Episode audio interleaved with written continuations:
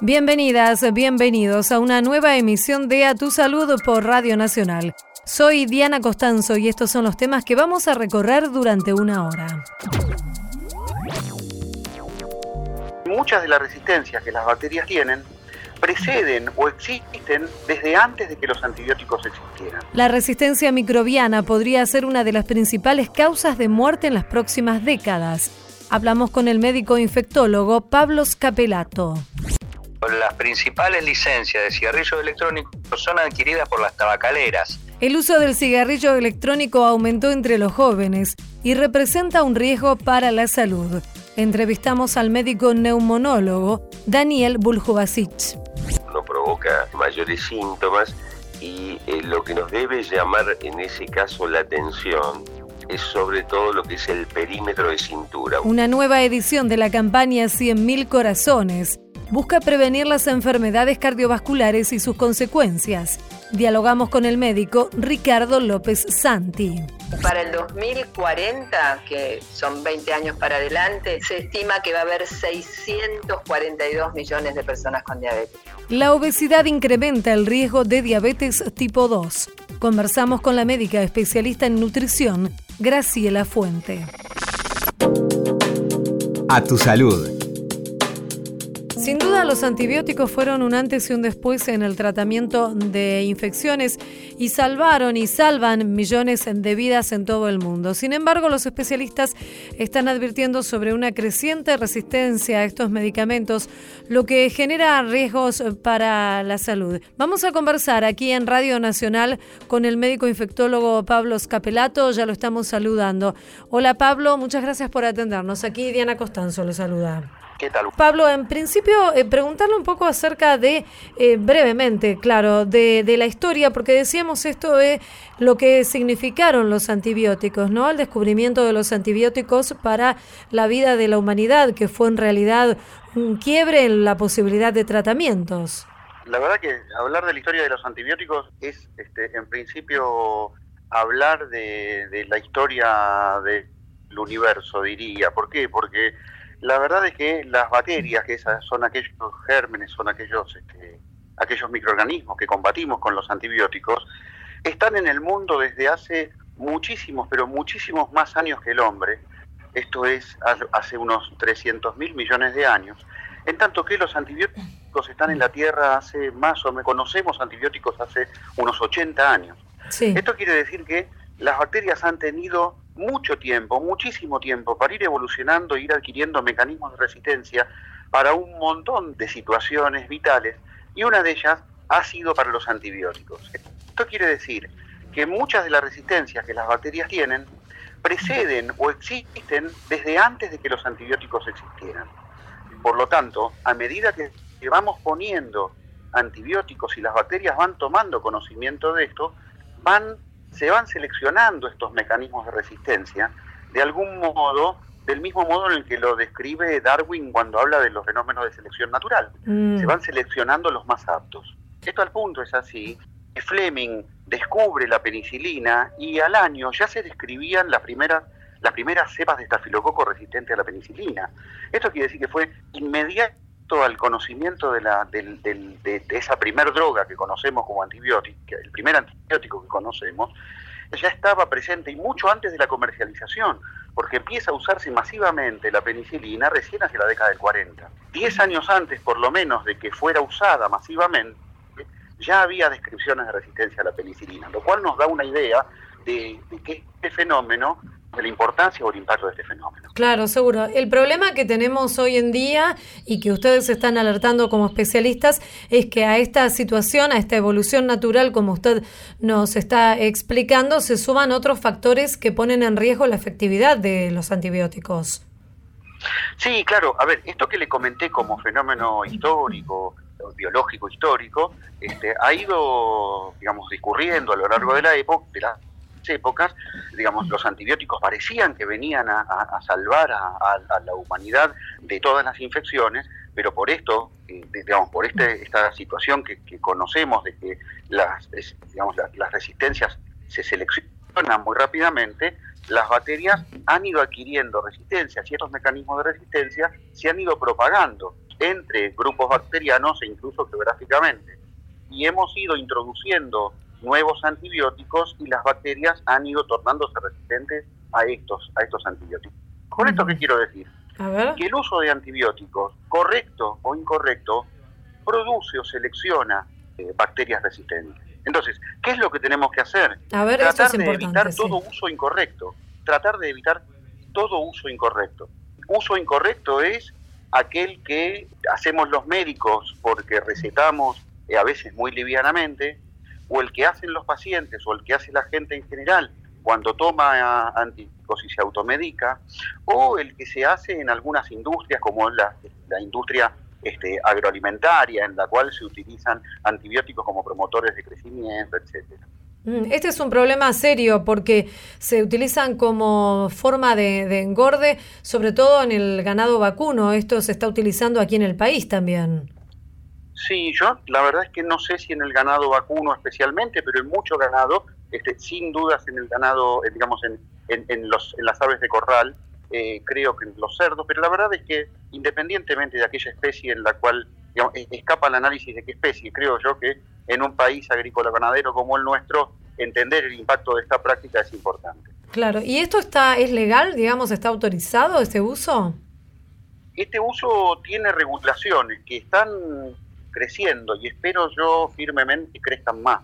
Mm. Yo creo que hay, tenemos una ausencia de conciencia de la clase política de esta problemática, que afortunadamente en estos últimos cuatro o cinco años el, tema está empezando a instalarse en las agendas. Ya desde el año 2014, si mal no recuerdo, se crea la CONACRA, la Comisión Nacional para el combatir la resistencia antimicrobiana. Este, ahí confluyen distintas entidades, pero yo creo que la fuerza con la que las instancias políticas están tomando el tema sigue siendo insuficiente. Mm. ¿A qué riesgos está expuesta la humanidad si sigue creciendo esta resistencia a los antibióticos?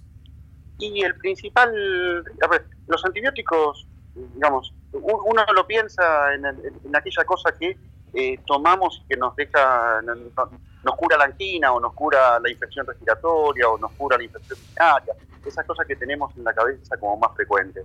Pero la verdad es que no podrían hacerse las cirugías que se hacen hoy sin existir antibióticos, las cirugías complejas ortopédicas o las neurocirugías. No se podrían hacer trasplantes de órganos si no tuviéramos el arsenal de antibióticos que tenemos. Y la verdad es que si los gérmenes terminan de adquirir resistencias en forma importante, todas estas prácticas se verían enormemente damnificadas. O sea que, digamos, podría incrementarse también los fallecimientos por esta causa. La Organización Mundial de la Salud estima que para el año 2050, de persistir en esta tendencia, la resistencia antimicrobiana será la principal causa de muerte en el mundo, por encima de los accidentes, por encima de la enfermedad cardiovascular, por encima de las enfermedades oncológicas. ¿Y cómo eh, se está manejando lo, que es, digamos, la, industria de los medicamentos en este sentido? Porque el, problema que, habría, según lo que usted nos cuenta, es que, digamos, rápidamente se genera la resistencia a los antibióticos, aunque haya un cambio en, las formulaciones. Un fenómeno que tal vez es, este, me parece importante destacar, ¿no? Un fenómeno que tal vez es eh, indefectible o ineludible como es la resistencia, podemos retrasar. Nosotros tenemos herramientas con el buen juicio y el buen uso y el uso responsable de los antibióticos, tenemos una herramienta más que clara para retrasar estos fenómenos. Retrasarlos y o manejarlos en un sentido o en el otro si uno genera políticas de utilización de antimicrobianos muy, muy claras. Y mm. hecho esto, este, ¿qué es lo que hace la industria? La verdad es que ha habido una desinversión de la industria en general en la investigación en este tipo de moléculas. Esto va de la mano y, esto, y esto está, es muy claro, es muy claro en un montón de comunicaciones que hacen entidades eh, gubernamentales y no gubernamentales. Se han ido licenciando cada vez menos moléculas antibióticas y en los últimos años prácticamente ninguna. Esto mm. tiene que ver con que la industria farmacéutica está investigando o ha privilegiado otras líneas de investigación. Ha privilegiado otras líneas de investigación porque entiende y las supone mucho más redituables, este, fundamentalmente los medicamentos para las, para las enfermedades crónicas. Entonces, esto nos pone en una situación de vulnerabilidad, porque nos vamos quedando sin remedios y quienes deben y quienes generan habitualmente estos remedios no los no digamos no investigan o no, no generan este tipo de este tipo de soluciones. Creo mm. yo que en esto también es indelegable la función del Estado regulando o incluso invirtiendo en investigación. Queremos agradecerle, doctor Pablo Scapelato, médico infectólogo, por esta charla aquí en Radio Nacional. Le mandamos un saludo muy amable. Muchas gracias, hasta luego. Hasta luego.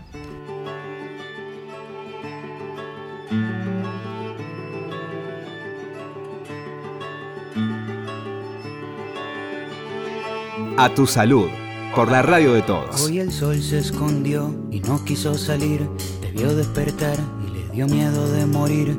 Abriste los ojos y el sol guardó su pincel porque tú pintas el paisaje mejor que él. Cuando amanece, tu lindura, cualquier constelación se pone insegura.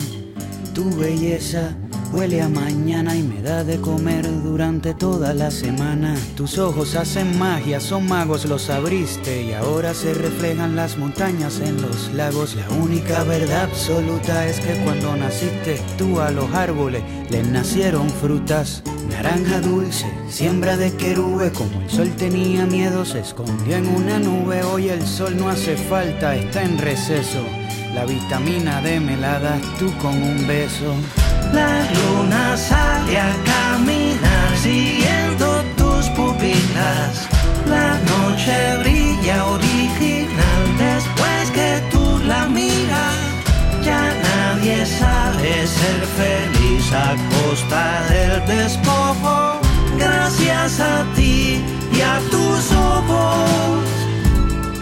Eres un verso en reversa un reverso, despertaste y le diste vuelta a mi universo, ahora se llega a la cima Bajando por la sierra, la tierra ya no gira, tú giras por la tierra, en la guerra se dan besos, ya no se pelean hoy, las gallinas mugen y las vacas cacarean, las lombrices y los peces pescan los anzuelos, se vuela por el mar y se navega por el cielo, crecen flores en la arena, cae lluvia en el desierto, ahora los sueños son reales porque se sueña despierto. Y ese sueño es seguro y así se reproduce y la inocencia por fin no se esconde de las luces. La escasez de comida se vuelve deliciosa porque tenemos la barriga llena de mariposas. La galaxia revela su comarca escondida y en la tierra parece que comienza la vida.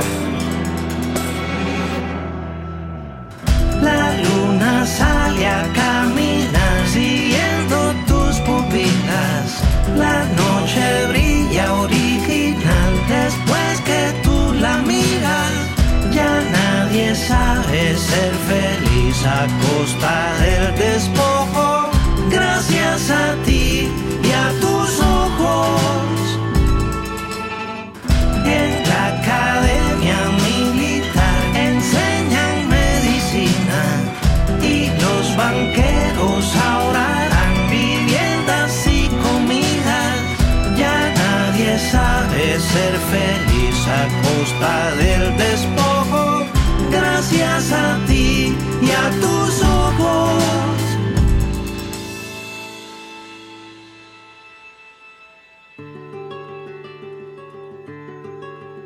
Música en A Tu Salud, Ojos Color Sol, calle 13.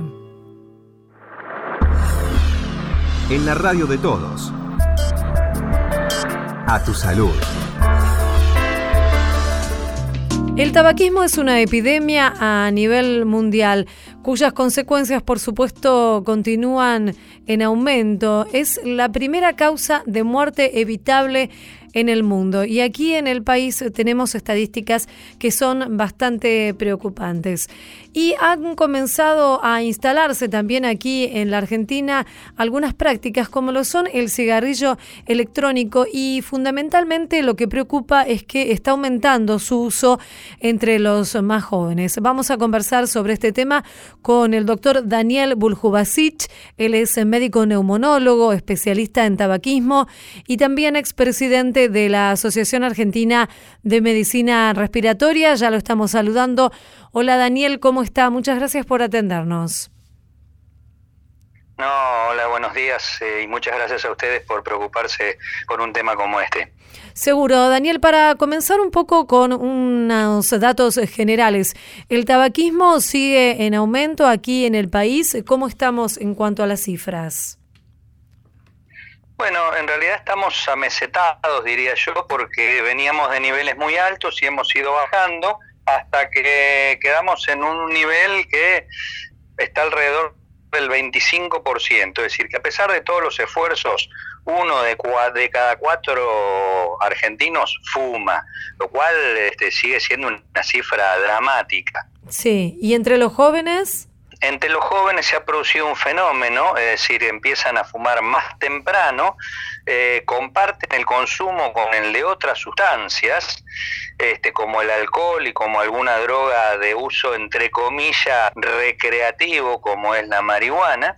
Y además el otro fenómeno es que es una epidemia que se está feminizando porque cada vez son más las mujeres que fuman. Es decir, hoy entre los adolescentes hay un ligero predominio a favor de las mujeres. Fuman más las mujeres que los hombres. Y en este marco decíamos que se están comenzando a utilizar estos dispositivos como lo son el cigarrillo electrónico y sobre este tema ustedes como profesionales están particularmente preocupados y se realizó por primera vez aquí en la Argentina y también en el mundo, según tengo entendido, un encuentro para debatir acerca de su uso y de la problemática que esto representa. Sí, en realidad el cigarrillo electrónico nos preocupa desde hace mucho tiempo porque no, no entendemos bien su dinámica y porque sucedió un hecho en el medio de, de su desarrollo, es decir, el cigarrillo electrónico apareció en el mercado hacia el 2003 y en primer momento surgió como un dispositivo para dejar de fumar.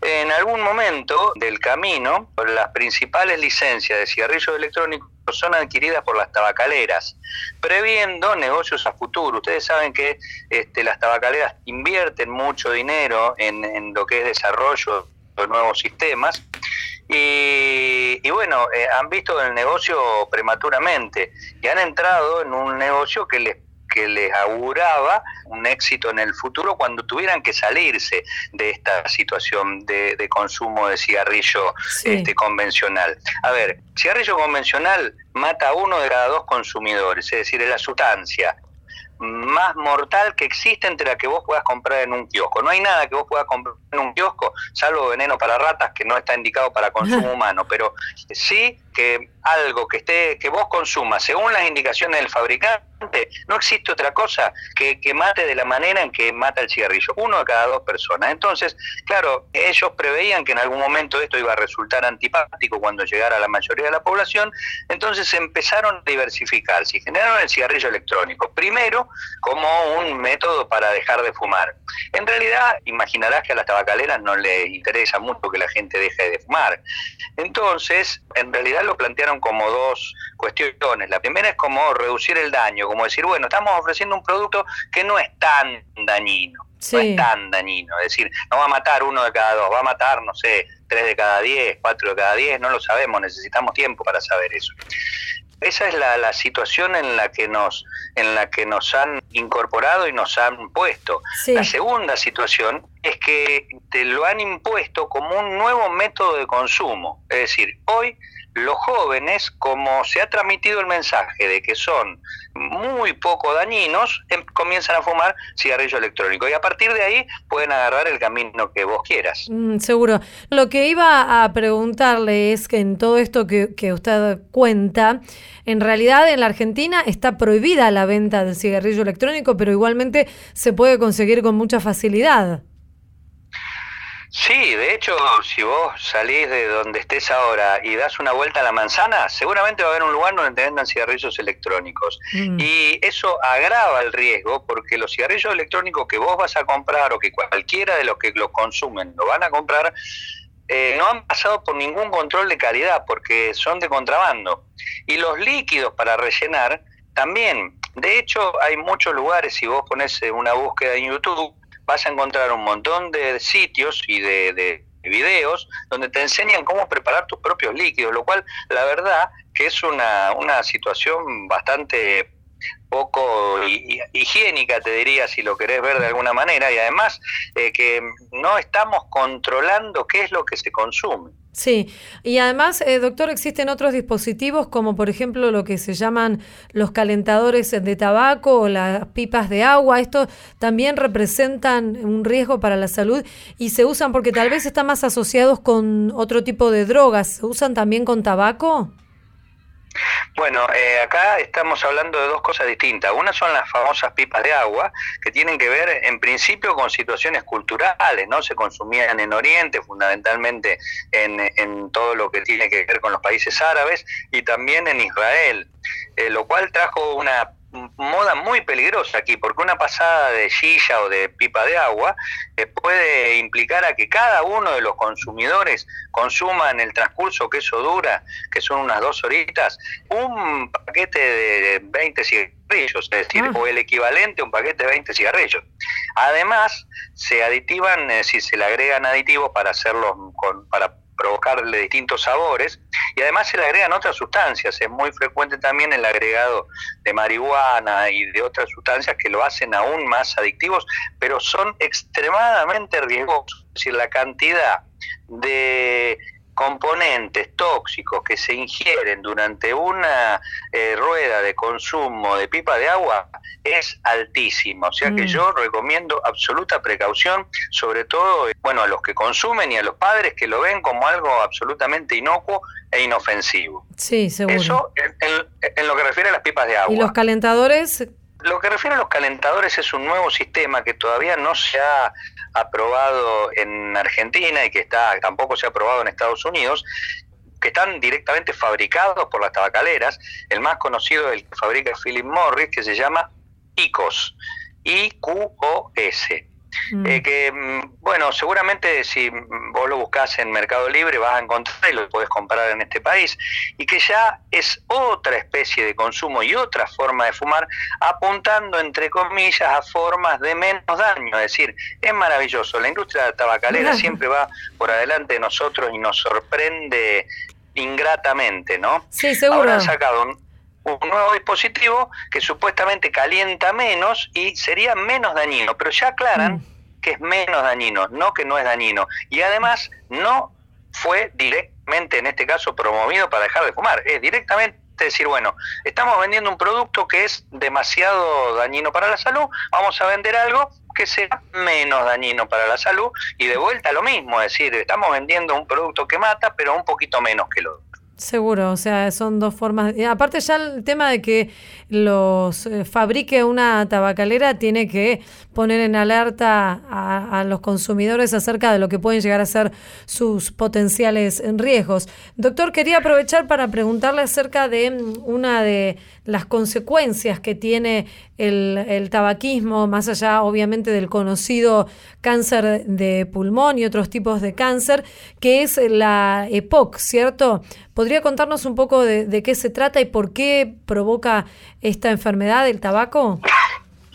Bueno, en realidad el tabaco es un eh, provoca inflamación en la vía aérea y la inflamación continua y persistente de la vía aérea termina provocando el desarrollo de lo que conocemos como eh, EPOC, es decir, el EPOC es un acrónimo que quiere decir enfermedad pulmonar obstructiva crónica, y que mm, incluye dos entidades patológicas fundamentalmente, que son el enfisema y la bronquitis crónica.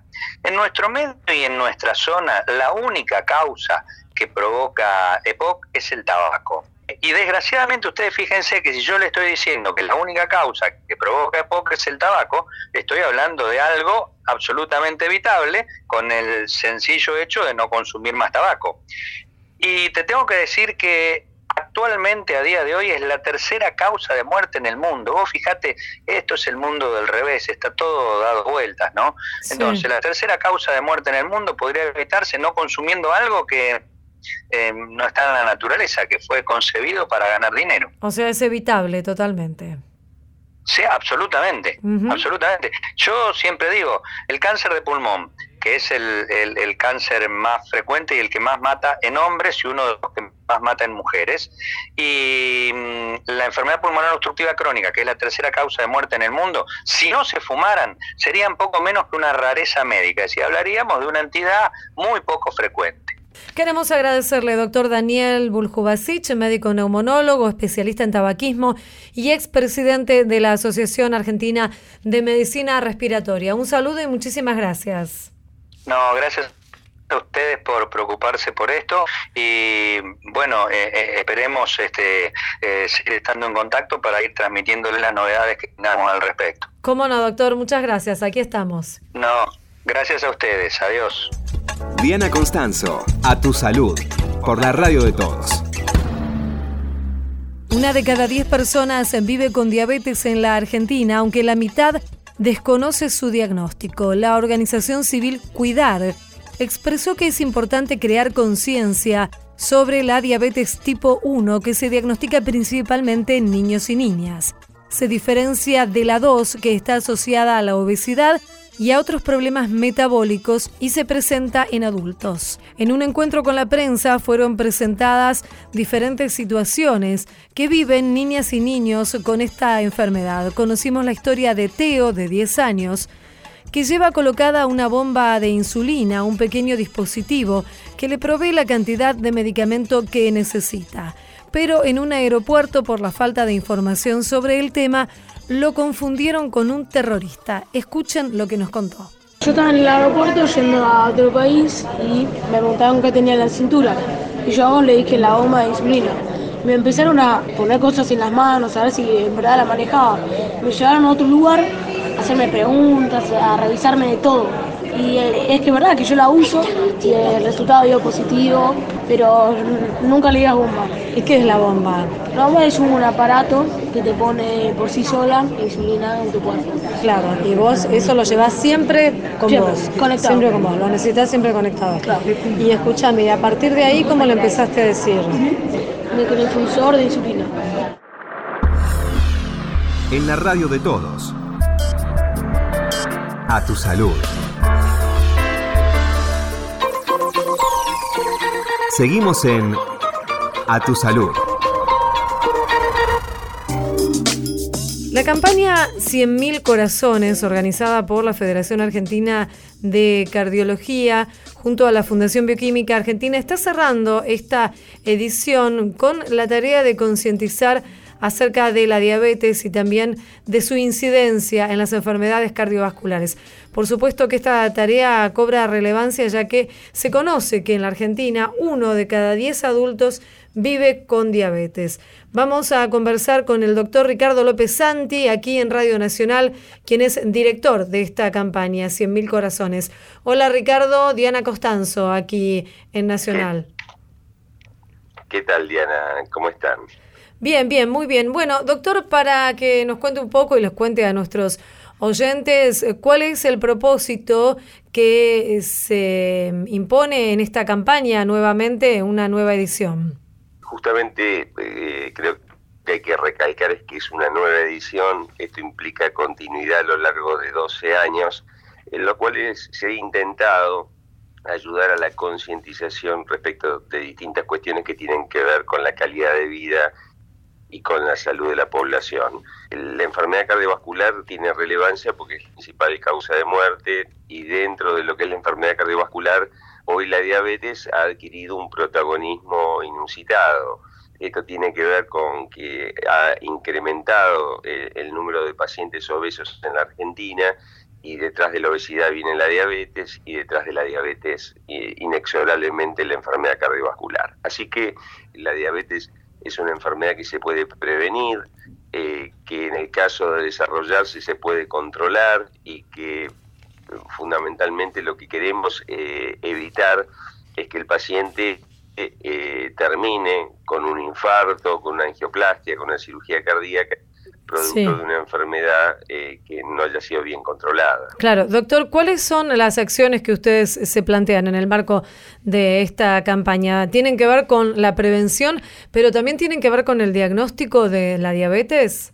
cuando hablábamos de diabetes o de otras patologías relacionadas con la enfermedad cardiovascular, uno de los principales problemas que tenemos es que eh, la mayor parte de los individuos que, que tienen ya la enfermedad no lo saben.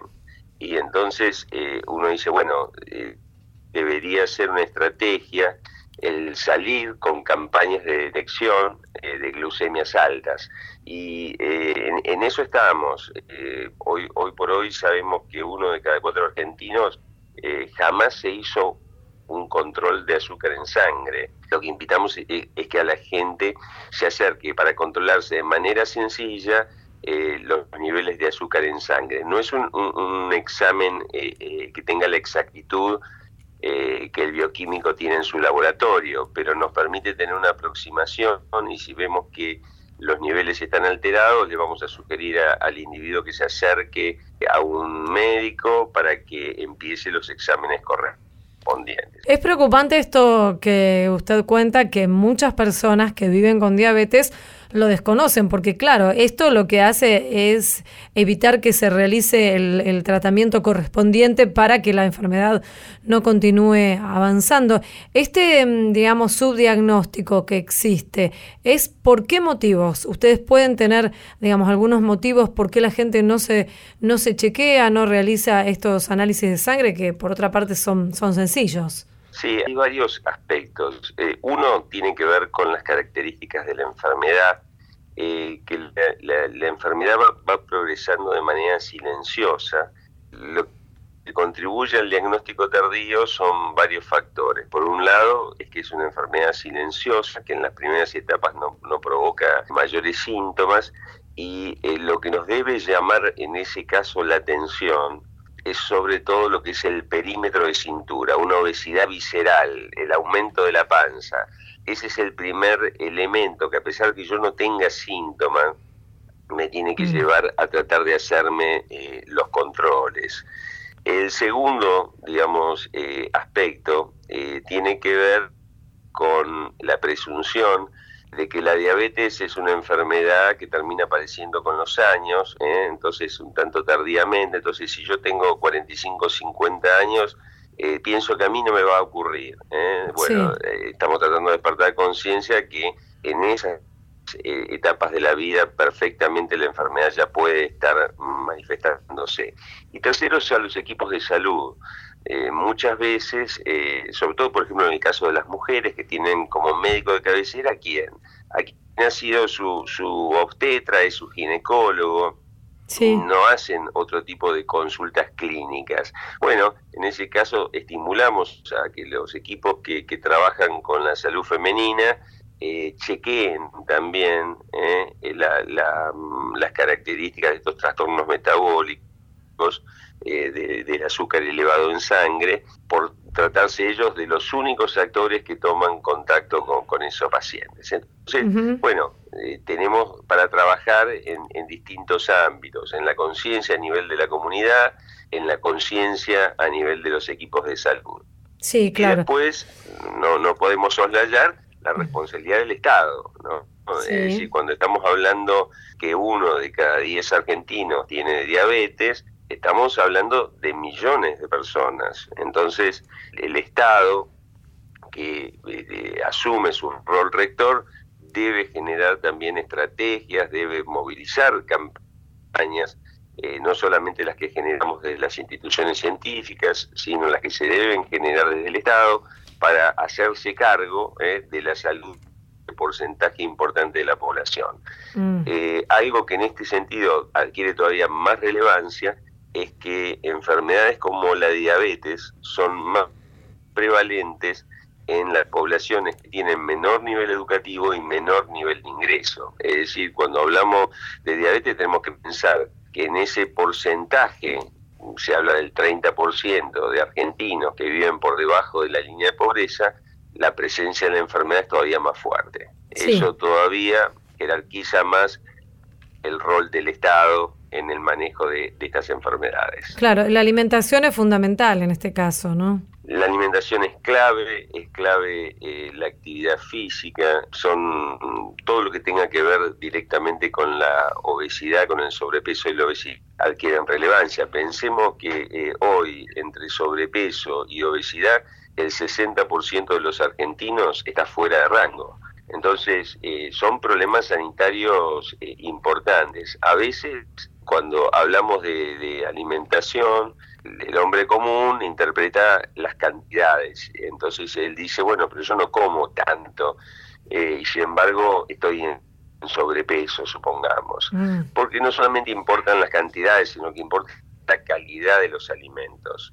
Sí, claro. Ahí también tenemos mucho para trabajar mm. eh, en instruir, digamos, a la población respecto de, esta cuestión. Seguro.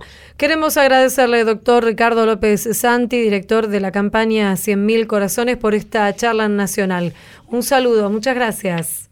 Eh, el agradecido soy yo por apoyarnos un año más en la comunicación hacia la comunidad. gracias hasta luego. A tu salud, por la radio de todos.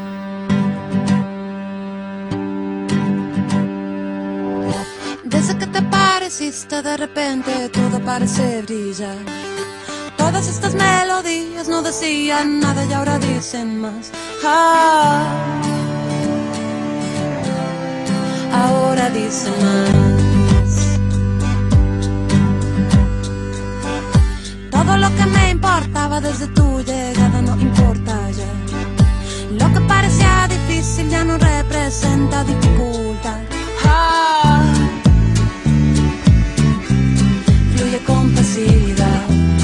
pero me pongo a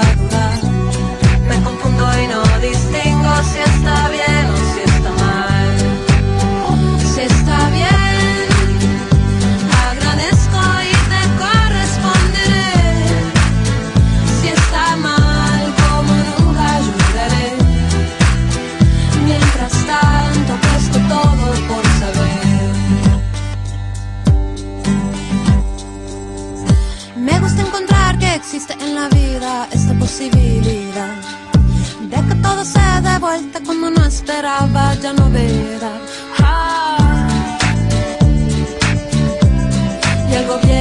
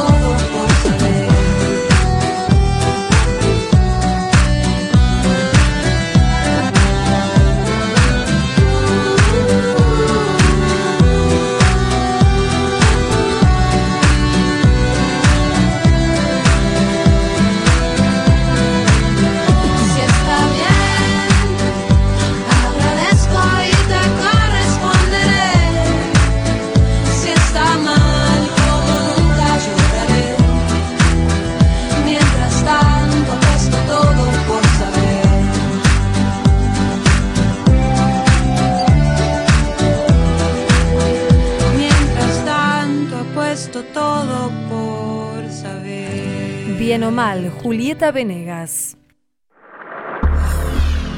En la radio de todos. A tu salud. La obesidad multiplica las posibilidades de desarrollar diabetes, según están advirtiendo los médicos especialistas. Y es que hay una estrecha conexión entre ambas condiciones de salud y de esto vamos a hablar más precisamente con la doctora Graciela Fuente. Ella es jefa de la unidad de nutrición del Hospital Durán, se especializa justamente en estos temas y ya la estamos saludando aquí en Radio Nacional. Hola Graciela, muchas gracias por atendernos aquí. Diana Costanzo la saluda.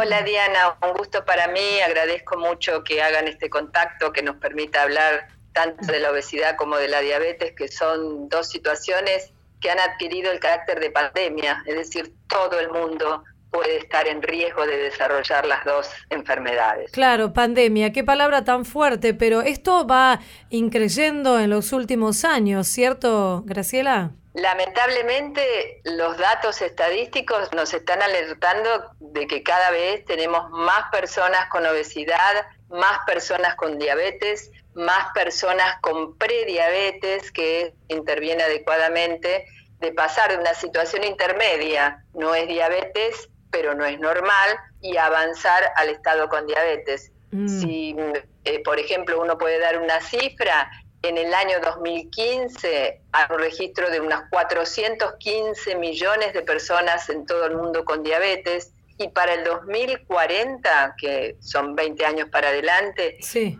se estima que va a haber 642 millones de personas con diabetes. Así que Oh. estamos en riesgo. Eso Sí. implica mucho compromiso de la salud. Seguro, seguro. Y es muy importante tener información para poder eh, enfrentar estas situaciones, enfrentar esta, esta pandemia, más allá obviamente del trabajo que realizan ustedes como profesionales, poder conocer por qué hay un vínculo y es tan importante prevenir la obesidad para que luego no aparezcan estas enfermedades asociadas, ¿cierto?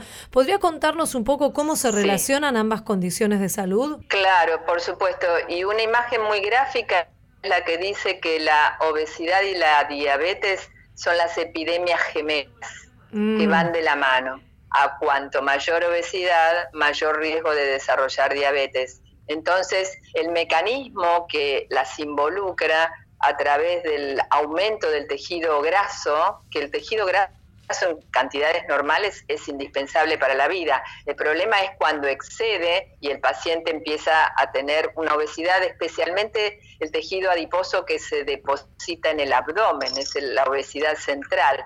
Esto genera un mecanismo de inflamación y esa inflamación es de todo el organismo. En la parte que compete al páncreas, que es eh, el órgano que produce la insulina, ese aumento de grasa va bombardeando al páncreas, por decirlo de alguna manera, y en las personas predispuestas hace que la insulina no pueda cumplir su función. Estos pacientes que de obesos pasan a ser diabéticos, no es que le falta insulina, sino que esa insulina no, es, no trabaja adecuadamente, se llama insulinoresistencia.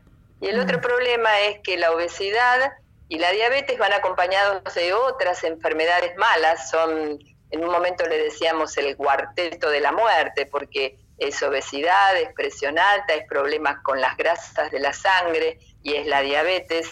Y esto es lo que hace que las personas que estén padeciendo todos estos, estos componentes patológicos tengan mayor riesgo de enfermarse gravemente del corazón. Y la enfermedad del corazón y de los vasos cerebrales, cardio, cerebro, vascular, bueno, es la causa principal de muerte de Mm. estos pacientes si no se tratan. Acá Claro. el mensaje fundamental es que esto hay que prevenirlo y si ya está puesto hay que tratarlo. A eso iba. ¿Cuáles son los mensajes justamente para la prevención y el control? ¿Qué es lo que, lo que se debe hacer para, bueno, de alguna manera no llegar a esta situación y si estamos en esta situación poder tratarnos y tener una buena calidad Claro. de vida?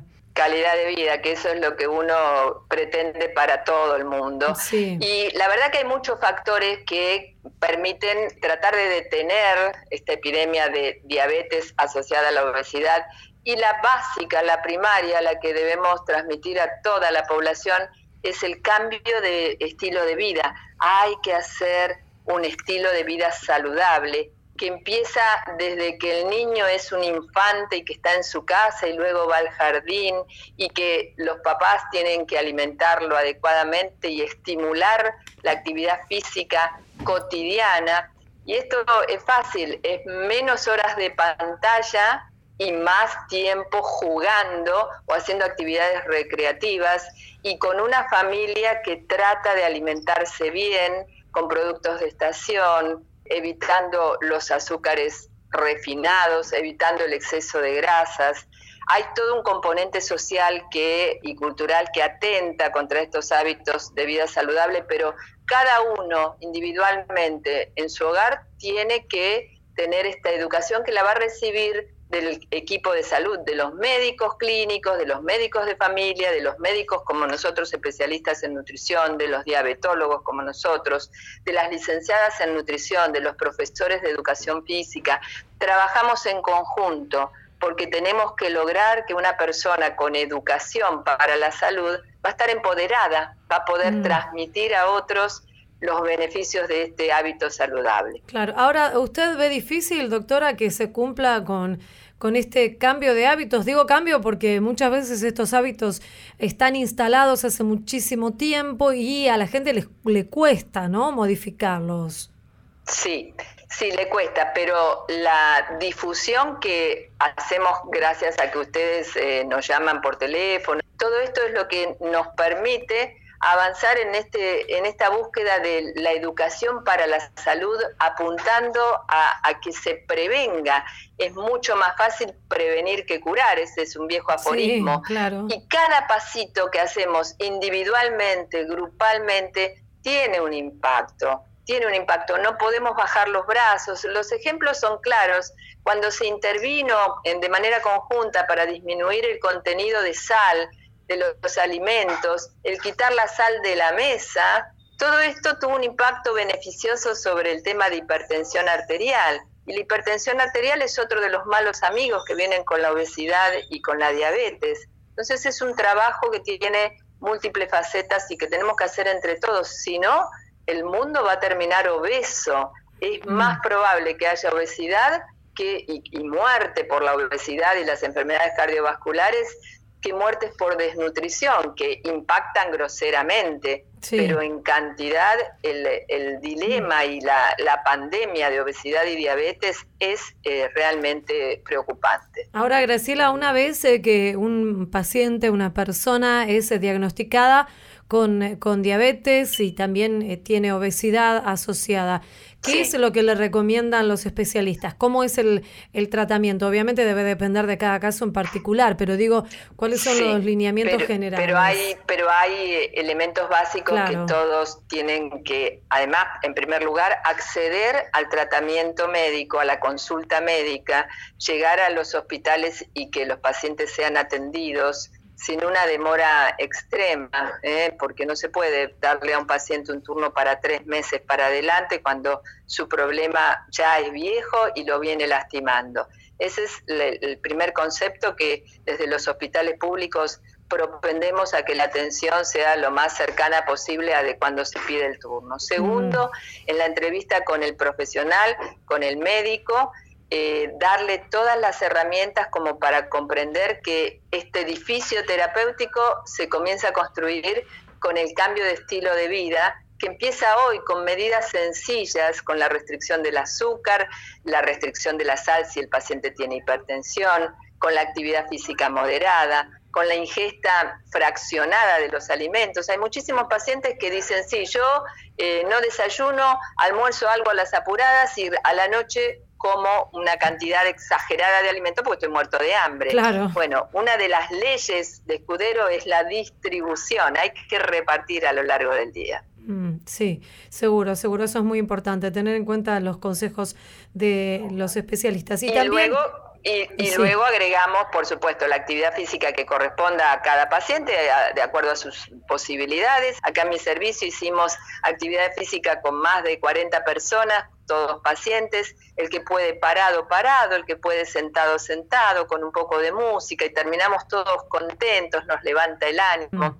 Obviamente que sobre ese cambio de estilo de vida lo que agregamos es la medicación que corresponda porque no se puede eh, quedar si el paciente no le alcanza con el cambio de estilo de vida, el paciente tiene que acceder a la medicación que sea la indicada a esa persona. Por eso decimos que el tratamiento está centrado en el paciente, debemos conseguir que esta persona se empodere, se eduque y que tenga también acceso a la medicación, porque si no, de otra manera, el riesgo de que esa persona con obesidad y con diabetes llegue a complicaciones que pueden afectarle los miembros inferiores, el riñón, la retina, el corazón, los vasos del cerebro, los vasos de las piernas.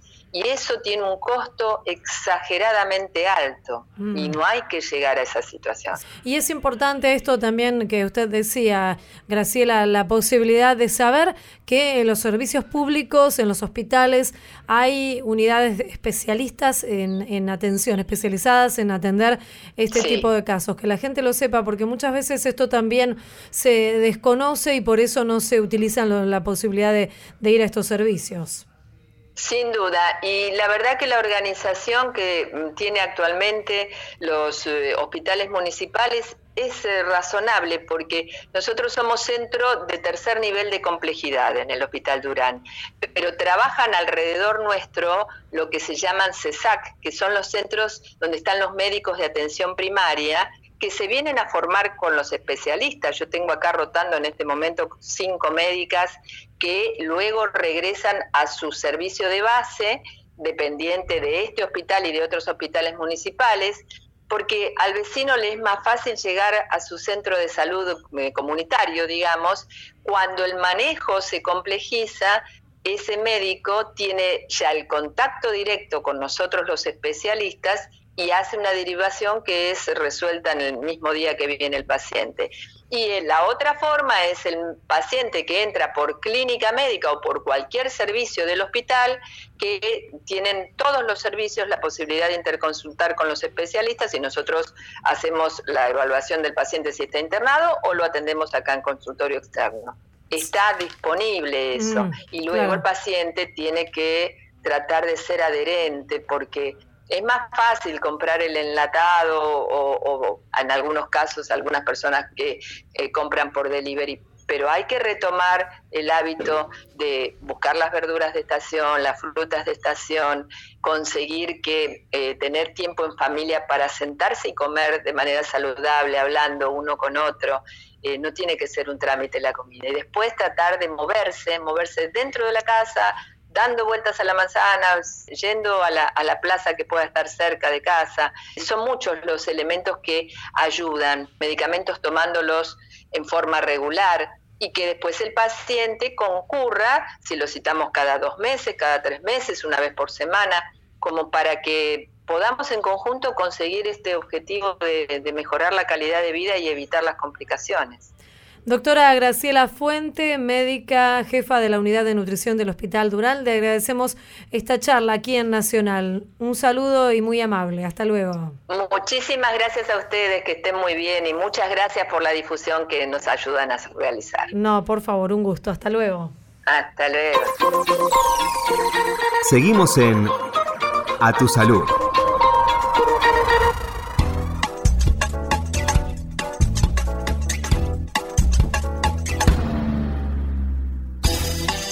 Aumentó el consumo de alcohol en los jóvenes. El hábito creció 50% en menores de 14 años en los últimos 7 años, de acuerdo con un informe elaborado por organizaciones de la sociedad civil. El texto fue firmado por la Sociedad Argentina de Pediatría, la Defensoría del Pueblo de la Ciudad de Buenos Aires y la Asociación Toxicológica Argentina, entre otras entidades. Los profesionales advierten acerca de los riesgos de los consumos problemáticos y piden que se tomen acciones urgentes de prevención. El documento fue presentado ante la legislatura de la Ciudad de Buenos Aires. En la radio de todos. A tu salud. Esto fue A Tu Salud, un programa dedicado a los últimos avances en medicina, prevención y tratamientos. Hasta la próxima emisión.